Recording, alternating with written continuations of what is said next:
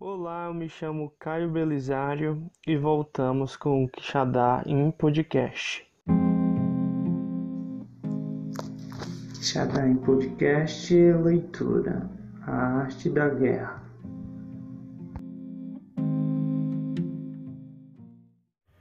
Sobre o princípio das ações. Uma vez começada a batalha, ainda que estejas ganhando, se continuares por muito tempo, desanimarás as tuas tropas e embotarás a tua espada. Se estás sitiando uma cidade, esgotarás tuas forças. Se mantiveres o teu exército durante muito tempo em campanha, teus mantimentos se esgotarão. As armas são instrumentos de má sorte. Empregá-las por muito tempo produzirá calamidades. Como se tem dito, os que a ferro matam, a ferro morrem. Quando as tuas tropas estão desanimadas, a tua espada embotada, esgotadas estão as tuas forças, e os teus mantimentos são escassos. Até os teus se aproveitarão da tua debilidade para se sublevarem. Assim, ainda que tenhas conselheiros sábios, ao final não poderás fazer que as coisas saiam bem. Por causa disso, tem-se ouvido falar de operações militares que são torpes e repentinas porém nunca se viu nenhum especialista na arte da guerra que mantivesse a campanha por muito tempo. Nunca é benéfico para um país deixar que uma operação militar se prolongue por muito tempo. Como se diz comumente, ser rápido como o trovão que retumba antes de que tenhas podido tapar os ouvidos, veloz como o relâmpago que brilha antes de haveres podido piscar. Portanto, os que não são totalmente conscientes da desvantagem de servir-se das armas não podem ser totalmente conscientes das vantagens de utilizá-las.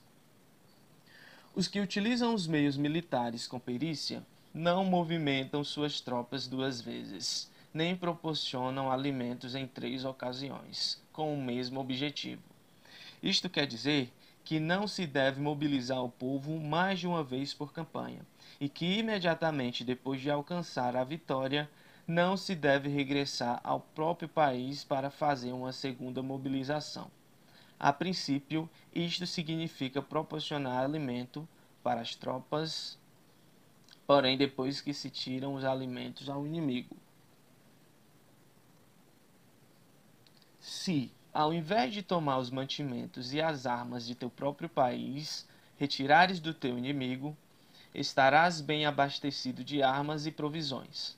Quando um país empobrece por causa das operações militares, isso se deve ao transporte de provisões de um lugar distante.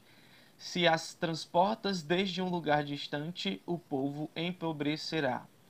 Os que habitam próximo de onde está o exército podem vender suas colheitas a preços elevados.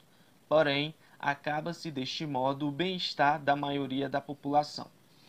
Quando se transportam as provisões para muito longe, ocorre ruína por causa do alto custo. Nos mercados próximos ao exército, os preços das mercadorias aumentam. Portanto, as longas campanhas militares constituem uma ferida para o país. Quando se esgotam os recursos, os impostos se arrecadam sob pressão. Quando o poder e os recursos se tenham esgotado, arruína-se o próprio país o povo é privado de grande parte de seus produtos, enquanto os gastos do governo para armamento se elevam.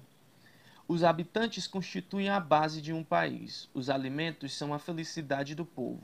O príncipe deve respeitar esse fato e ser austero em seus gastos. Em consequência, um general inteligente luta por desprover o inimigo de seus alimentos. Cada porção de alimento tomado ao inimigo equivale a vinte que fornestes a ti mesmo. Assim, pois, o que arrasa o inimigo é a imprudência e a motivação dos teus em fazer desaparecer as vantagens dos seus adversários. Quando recompensas teus homens com os benefícios que ostentavam os adversários, eles lutarão com iniciativa própria, e assim poderás tomar o poder e a influência que antes tinha o inimigo é por isto que se diz que onde há grandes recompensas, há homens valentes. Por conseguinte, em batalhas de carros, recompensa primeiro o que tomar ao menos dez carros. Se recompensas a todo mundo, não haverá suficiente para todos. Assim, pois, oferece uma recompensa a um soldado para animar a todos os demais. Troca suas cores dos soldados inimigos feitos prisioneiros.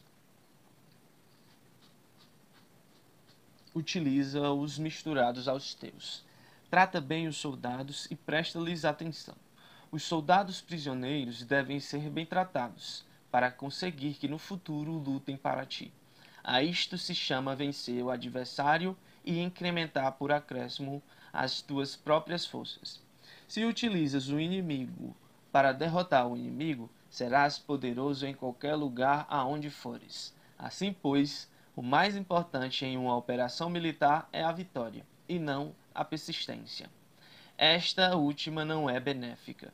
Um exército é como o fogo. Se não o apagas, se consumirá por si mesmo.